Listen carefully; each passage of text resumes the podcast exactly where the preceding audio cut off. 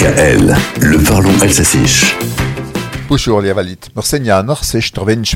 Janvier est le mois des vœux et nous avons encore quelques jours pour souhaiter la bonne année. Après deux ans d'absence en raison de la pandémie, nombre de maires se sont réjouis de renouer avec la tradition des vœux. C'est un des rares moments de convivialité avec leurs administrés. En Alsace, Colmar est toujours parmi les premières et parmi ça, L'Eurométropole de Strasbourg a prévu une cérémonie le 31.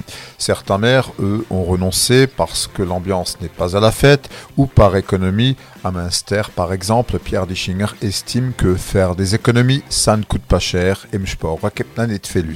Heureusement, avec peu de moyens, on peut faire de choses, comme à Bervillers, chez le président de l'agglomération melusienne, Fabien Jourdan, et Parville, Le village du bassin potassique fait tout pour garder l'Alsacien. Il avait créé sa Kruttorscha Academy, l'académie des trognons de choux, car Kruttorscha est le sobriquet alsacien des Bervillérois. Et le village d'un millier d'âmes a son hymne Skruttor Chaliat sur l'air du Schlager, sagt Dankeschön mit roten Rosen.